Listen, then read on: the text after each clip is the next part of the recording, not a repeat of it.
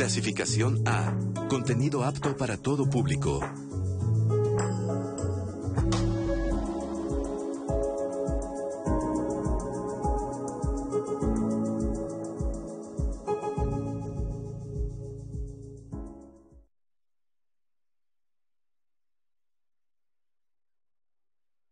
No estoy de acuerdo con lo que dices, pero defenderé hasta con mi vida tu derecho a expresarlo. Esta frase se atribuye al filósofo y escritor francés Voltaire y nos invita justo a la discusión, al intercambio de ideas para lograr un consenso que se traduzca en derechos. Las personas mayores tenemos derechos, no lo olvide.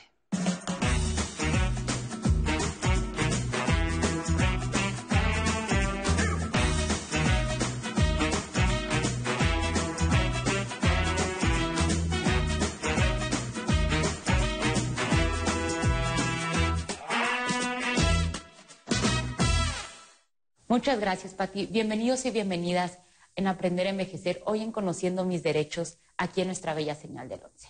El envejecimiento de la población en nuestro país aumenta dentro de un contexto caracterizado por crisis económica, desigualdad social y una creciente participación en el mercado informal de trabajo y una baja cobertura en el sistema de protección social. La agenda legislativa ha tenido como prioridad la presentación de iniciativas de proyecto con una fuerte visión social que atienda los problemas principales de las personas adultas mayores. Y frente a la situación de vulnerabilidad en la que usualmente se encuentran, se han presentado de igual manera políticas públicas que buscan protegerlos en temas como la pobreza, salud, empleo, entre otros.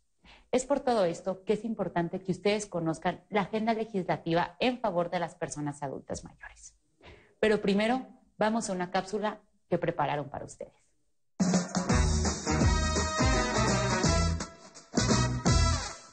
El Congreso de la Unión se integra por el Senado y la Cámara de Diputados. Ambos son elegidos por voto popular, por lo que representan directamente a la población de sus respectivos distritos y entidades federativas. Es un poder soberano e independiente del Ejecutivo y del Poder Judicial, integrado por mujeres y hombres de edades, grupos, profesiones, creencias e ideologías diversas que emanan de todas las fuerzas políticas. Ahí se estudian, discuten, negocian, aprueban o modifican las iniciativas de ley que manda el Ejecutivo Federal. También, a través de comisiones, se proponen iniciativas y modificaciones al marco legal que rige a la República Mexicana. Otra función de las y los legisladores de ambas cámaras es revisar el trabajo y resultados de las acciones de gobierno a través de la Auditoría Superior de la Federación y mediante las comparecencias de los servidores públicos, entre otras atribuciones. Es el espacio de la deliberación política por excelencia, y es ahí en donde los derechos de las personas mayores se encarnan en normas y responsabilidades concretas para el Ejecutivo. ¿Cuál es el avance legislativo en esta materia y qué falta por hacer? ¿Qué iniciativas orientadas a este sector esperan su aprobación por el Pleno? ¿En dónde estamos parados a nivel del marco legal que ampara los derechos de las personas mayores? Oigamos lo que al respecto nos tienen que decir quienes nos representan en el Congreso de la Unión. Después de esta cápsula, es mi honor presentarles a nuestra invitada del día de hoy, la senadora Lilia Margarita Valdés, senadora por el Estado de Durango, secretaria de la mesa directiva. Hola, senadora, muchísimas gracias por acompañarnos el día de hoy. Agradecida soy yo, Diana, por estar aquí. Es un privilegio de veras el estar en las instalaciones politécnicas. Para mí, que soy universitaria, puma de corazón, nadie se vaya a ofender, pero de veras, el haber entrado a estas instalaciones, el ver el guinda desde muy lejos, para mí fue un, motivo de privilegio. Gracias a ustedes, gracias al canal, gracias a todos los directivos que, nos toman en cuenta para, para hacer tan buen programa, además. ¿eh? Bueno, muchísimas gracias otra vez. Ahora, si usted nos puede comentar desde la Comisión de Seguridad Social de la Cámara de Senadores, ¿qué acciones están tomando para garantizar este derecho a las personas adultas mayores? Mira, te puedo decir que no nada más desde la Comisión de Seguridad Social, a la que pertenezco, sino de la Comisión de Salud, en la cual también estoy. Eh, hemos hecho una labor integral para que nuestras personas mayores o nuestras personas de la tercera, quinta edad, como le queramos decir, estén bien tratadas en nuestro país. Pero me gustaría antes que nada agregar y comentar con quienes nos están escuchando y viendo que vivimos en un país donde la cultura nos ha moldeado, a veces no tan humanamente como quisiéramos. Le tenemos miedo a la edad. Eh, somos una cultura en donde si tienes 15 años, te da mucho miedo tener 25. Si tienes 25 años, te da mucho miedo llegar a los 40. ¿Cómo los 40?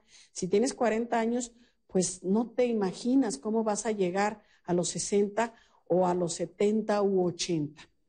En otros países, al contrario, em, eh, se fortalece la idea de que entre más edad tienes, tienes más experiencia, acumulas más bondades, eres más humano humana y se va privilegiando el que tengas más edad. Yo puedo poner como ejemplo eh, dos mujeres actualmente, donde yo son, por ejemplo, Nancy Pelosi, que tiene 80 años, 80 años, es un ejemplo de fortaleza de mujer, ¿verdad? En todos los aspectos. Y Angela Merkel, este, pues es una mujer con mucho poder, muy lúcida. Y así pudiéramos nombrar eh, eh, mujeres u hombres que están en una edad privilegiada y que debemos de, honrarlos y de tomar ejemplo. Volviendo a tu pregunta, eh, desde el Senado nos hemos preocupado como bancada, como grupo parlamentario, el establecer normas y leyes que vayan garantizando que podemos llegar a una edad y no preocuparnos de qué vamos a comer, quién nos va a cuidar, de que nos vamos a enfermar. Una de ellas que ha sido fundamental y motivo de orgullo es haber reformado el artículo cuarto, ¿sí? Definitivamente en donde por derecho el Estado se responsabiliza de darle una pensión a todos los mayores de 65 años si son de los pueblos originarios, 68 si son mestizos, como les, se les dice.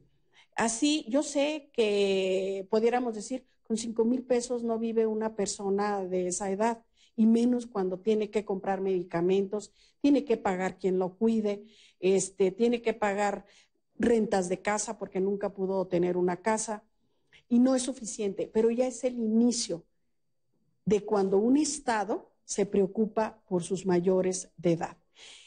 Los avances de la ciencia nos van haciendo que vivamos más tiempo. El promedio de vida de los y las mexicanas hace más de 120 años era de 40 años. La revolución cuando llegó, pues eran chamacos de 40 años los que andaban ahí. Con el tiempo, las vacunas, los medicamentos, los cuidados han hecho que vivamos más. Entonces hay que garantizar de que sí vas a llegar a una edad donde vas a llegar más sano, ¿sí? Pero tenemos que empezar desde la infancia, no comer chucherías, no tomar cosas horrorosas que te perjudican los riñones. Fíjate cómo todo va a ser una modificación integral para llegar a una edad satisfactoria.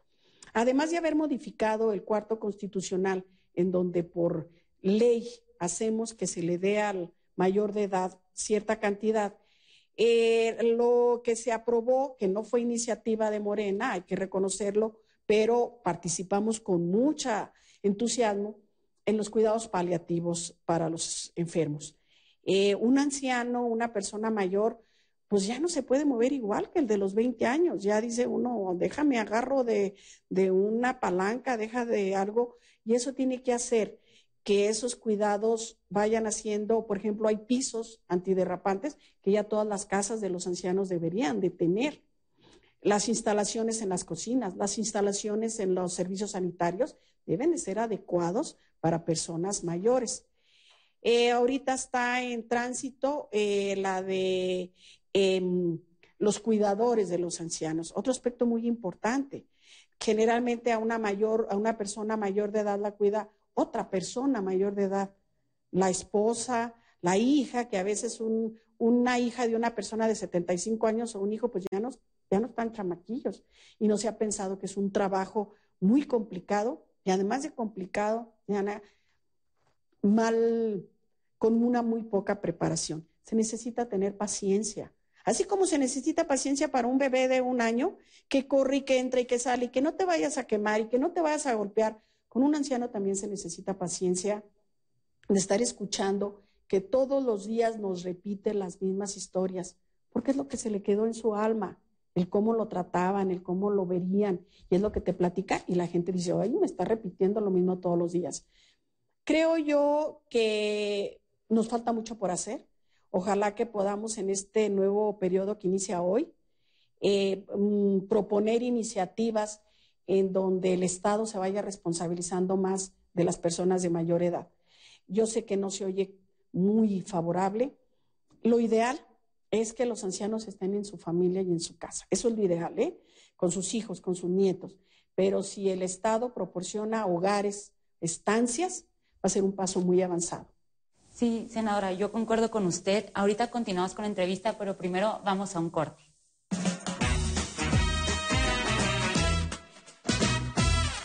Para todo mal, un tamal. Fíjense ustedes cómo agarró la hoja de... De papata. O dos, o tres.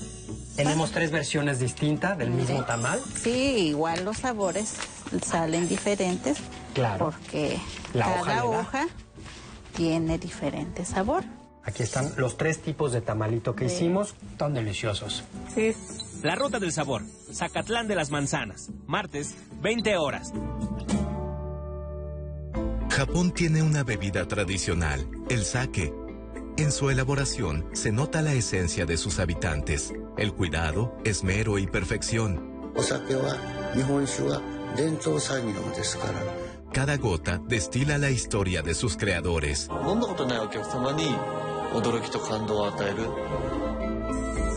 Historias del sake, domingo, 15 horas.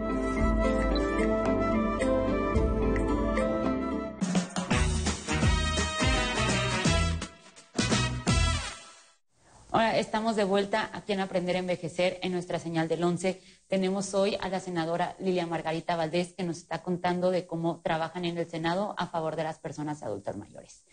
Senadora, Durango es uno de los estados del norte con el mayor número de migrantes hacia Estados Unidos, lo que provoca que hay una buena cantidad de adultos mayores que dependen de las remesas para subsistir. ¿Qué hacer desde el Poder Legislativo para incentivar que esos recursos se vayan a actividades productivas y no solo consumo? Mira, eh, efectivamente Durango es siempre, históricamente ha sido de los que mandan jóvenes eh, a trabajar al vecino país del norte. Eh, aproximadamente en- después de la, durante y después de la Segunda Guerra Mundial, que necesitaban mano de obra y pues nuestros braceros, porque iban a trabajar con los brazos, se fueron allá y desde entonces han traído los famosos dólares. Actualmente es más notorio de que estamos, hay poblaciones donde hay puras mujeres mayores de edad, como tú lo dices, y niños. Ya no nada más se van los hombres, también las mujeres ya se van para mandar los dineros que son muy necesarios. Mira, por cuestión de principios, yo modificaría la estructura social de nuestro país para que no hubiera necesidad de que se fueran. En el campo tiene que haber, el campo de México es eh, tan rico en lo que da, que lo que hay que hacer es volver a incentivar la producción de nuestro maíz, del frijol, de nuestros nopales, de los duraznos, de todo lo que comemos que es delicioso en lo largo y ancho de- del país. Pero si por algo se siguen yendo y siguen mandando los dólares que en este año de pandemia han levantado mucho la economía mexicana, pues tendremos que eh, buscar los mecanismos legales para que ese dinero específicamente se quede en las poblaciones eh, de donde se reciben.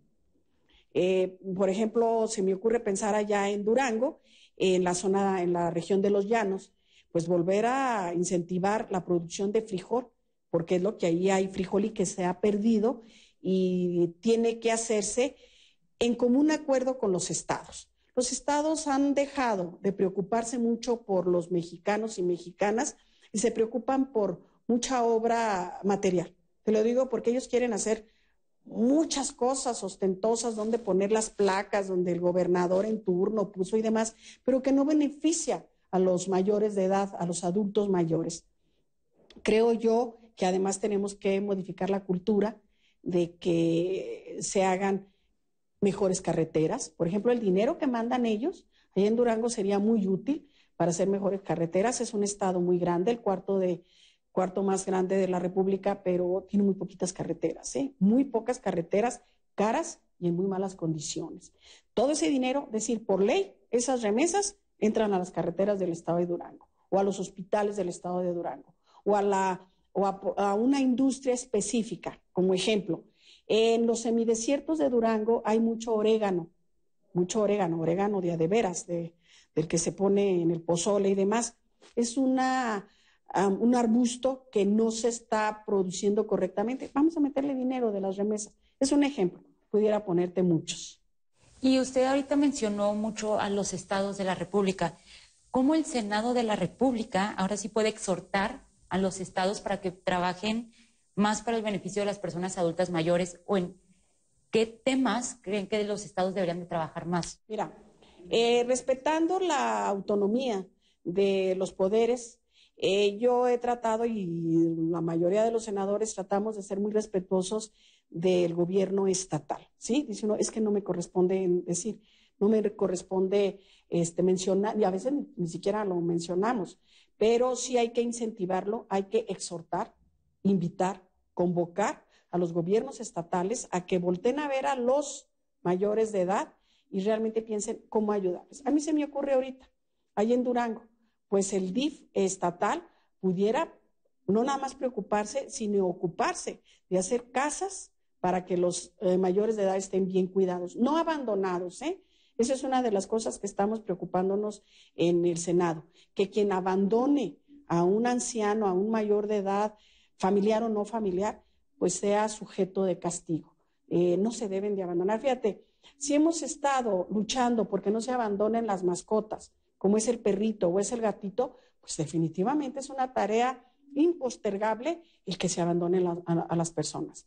Otra cosa que hay que castigar, que tu papá, que tu mamá, que tu tío tienen una pensión, jubilación, que van y sacan el dinero los familiares y a ellos de todos modos los mantienen abandonados. Eso tiene que ser sujeto de castigo para modificar la cultura, no para meter a la gente a la cárcel, sino para que la gente vaya aprendiendo que tenemos que cuidar a nuestros ancianos. Eh, yo creo, estoy convencida de que debemos de hacer una cultura más humana, ¿eh? donde nos tratemos muy bien los unos a los otros, a los cachorritos para que crezcan sanos y fuertes, a nuestros ancianos para que tengan finales felices y a nosotros mismos para seguir siendo un poquito más productivos. Y así, ya de último, ¿usted entonces cree que sí valdría la pena incrementar las casas asistenciales, o sea, los asilos, en todo el país para las personas adultas mayores? Definitivamente, pero con ciertas condiciones en normativa, ¿sí? No es así como que asilos para que irlos a dejar y ahí a ver cuándo regreso a verlos. Como muchos hospitales así funcionan, van y dejan a los enfermos viejitos y nunca jamás vuelven a, ni a preguntar cómo siguieron. Y los viejitos no se quieren ir a los hospitales. Hay que tomar en cuenta la opinión de ellos. Un anciano le da mucho miedo morir solo, morir en un cuarto de hospital vacío. Y entonces la gente le da mucho miedo que se le muera en la casa porque le tenemos miedo a la muerte. Cuando dice, pues es lo más natural, todos nos vamos a morir tarde que temprano, ¿verdad? Ojalá que sea más tarde que temprano, pero en condiciones familiares. El que una persona muera viendo a sus hijos, a sus nietos tomados de la mano, pues es una muerte digna, ¿sí? Entonces hay que luchar por ellos. Casas asistenciales cómodas, limpias, con personal preparado, muy importante, si no es cualquier improvisado. En la Comisión de la Niñez donde estoy he luchado porque hay muchas iniciativas para que el personal que cuida a los niños sea preparado, no sea cualquier persona que digo, pues ahí consíganle que cuide a los chiquitos, porque luego hasta golpeados, violados y demás. Igual con los ancianos. ¿Cuántos ancianos no son golpeados físicamente por los cuidadores? Muchos, y no hay denuncias. Entonces hay que hacer casas asistenciales eh, muy dignas, muy dignas, con gente preparada, que le nace del corazón este, cuidar a los viejitos. Este, ya antes de que se nos acabe el tiempo, gente tan preparada, tan sensible como la que creó este programa de Aprendiendo a Envejecer. Les preocupó mucho Eh, felicito a quienes, lo, a quienes lo iniciaron, a quienes lo han fomentado, porque son de las cosas importantes. Cuando se hacen las cosas por los demás, sin preocuparse a ver qué llega a cambio. muchísimas gracias, senadora, por la información que nos brindó el día de hoy, por aceptar haber estado aquí con nosotros. Ahora vamos a una cápsula en zona tecnológica que Alan Calvo preparó para ustedes.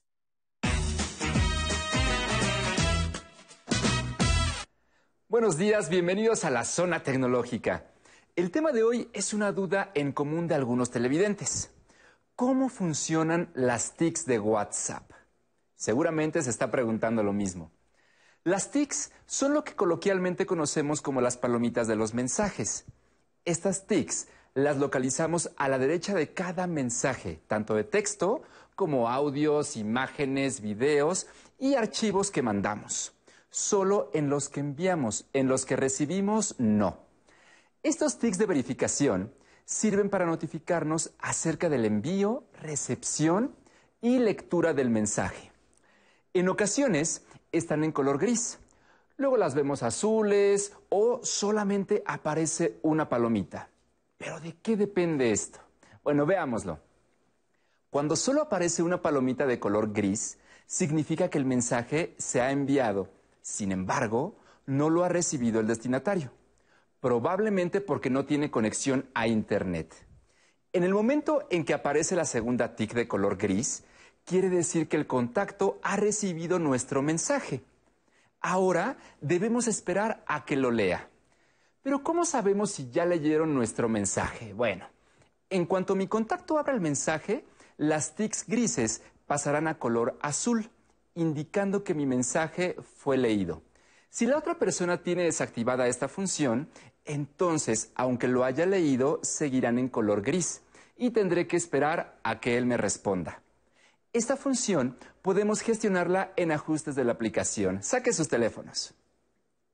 Vamos a entrar a la aplicación de WhatsApp. Ahora, en la parte superior derecha, toque en los tres puntos que están ahí. Y vamos a seleccionar la opción que dice Ajustes. Aquí vamos a pulsar en donde dice Cuenta. Ahora vaya a la sección que dice privacidad. Vamos a subir un poquito la pantalla y vamos a encontrar una opción que dice confirmaciones de lectura. Y a la derecha hay un switch. Si está de color verde significa que está activado. Entonces, sus contactos pueden saber en qué momento usted va a leer sus mensajes por medio de las tics azules. Si apaga el switch, como lo hacemos ahora en pantalla, entonces sus contactos eh, verán todo el tiempo esas palomitas de color gris. No se les notificará cuando lea sus mensajes. Tampoco usted podrá saberlo. Esto se aplica en ambos sentidos. Hay un icono más que estoy seguro que ha visto en alguna ocasión, un reloj. Este aparece en lugar de las TICs y quiere decir que el mensaje no ha sido enviado. Es decir, es probable que usted no tenga conexión a Internet. Verifique su red y cuando esté vinculado a una Wi-Fi o a sus datos móviles, se habrá enviado exitosamente el mensaje.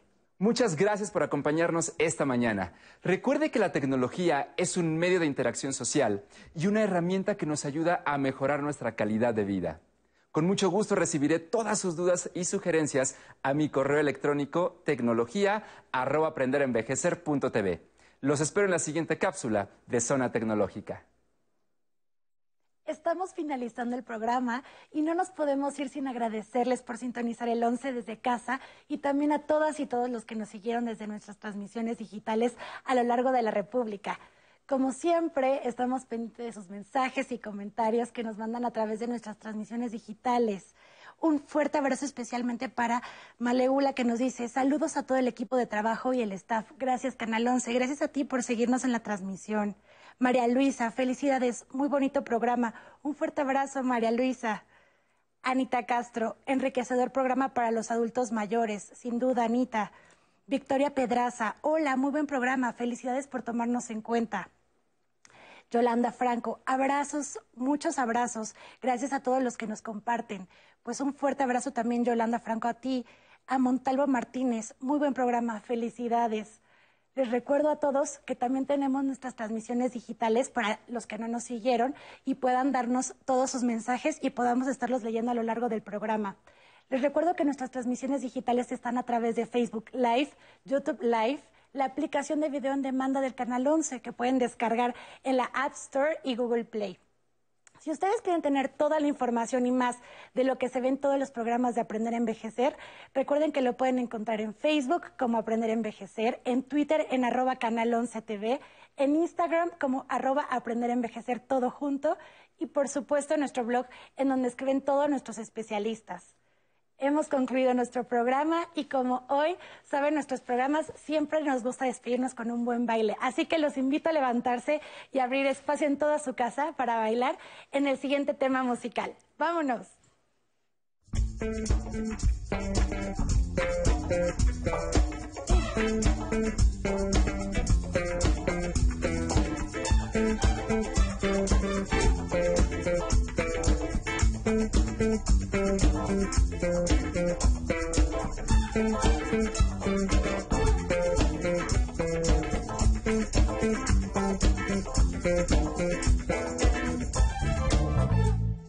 Ella era una chica plástica, esas que veo por ahí, esas que cuando se agitan suanchan el nombre que sueñan casarse con un doctor, pues él puede mantenerlas mejor. No le hablan a nadie si no es igual, a menos que sea fulano de tal. Son lindas, delgadas, de buen vestir, de mira de estiva y falso reír. Él era un muchacho plástico, de esos que veo por ahí, con la peinilla en la mano y cara de yo no fui. De los que por tema de conversación discuten qué marca de carro es mejor, de los que prefieren el no comer por las apariencias que hay que tener, andar elegante si así poder, una chica plástica recoger. ¡Qué fallo! Era una pareja plástica, de esas que veo pensando solo en dinero, ella en la moda en París, aparentando lo que no son, viviendo en un mundo de pura ilusión, diciendo a su hijo de cinco años, no juegues con niños de color extraño, ahogados en deudas para mantener su estatus social de falso poder. ¡Qué cosa! ¡Qué fallo!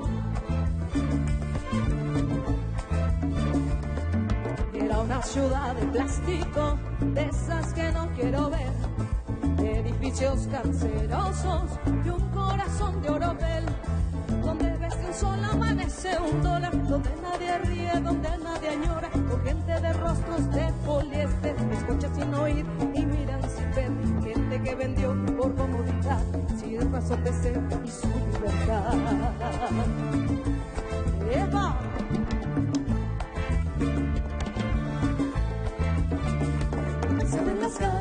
Se ven las caras, vaya, pero nunca el corazón.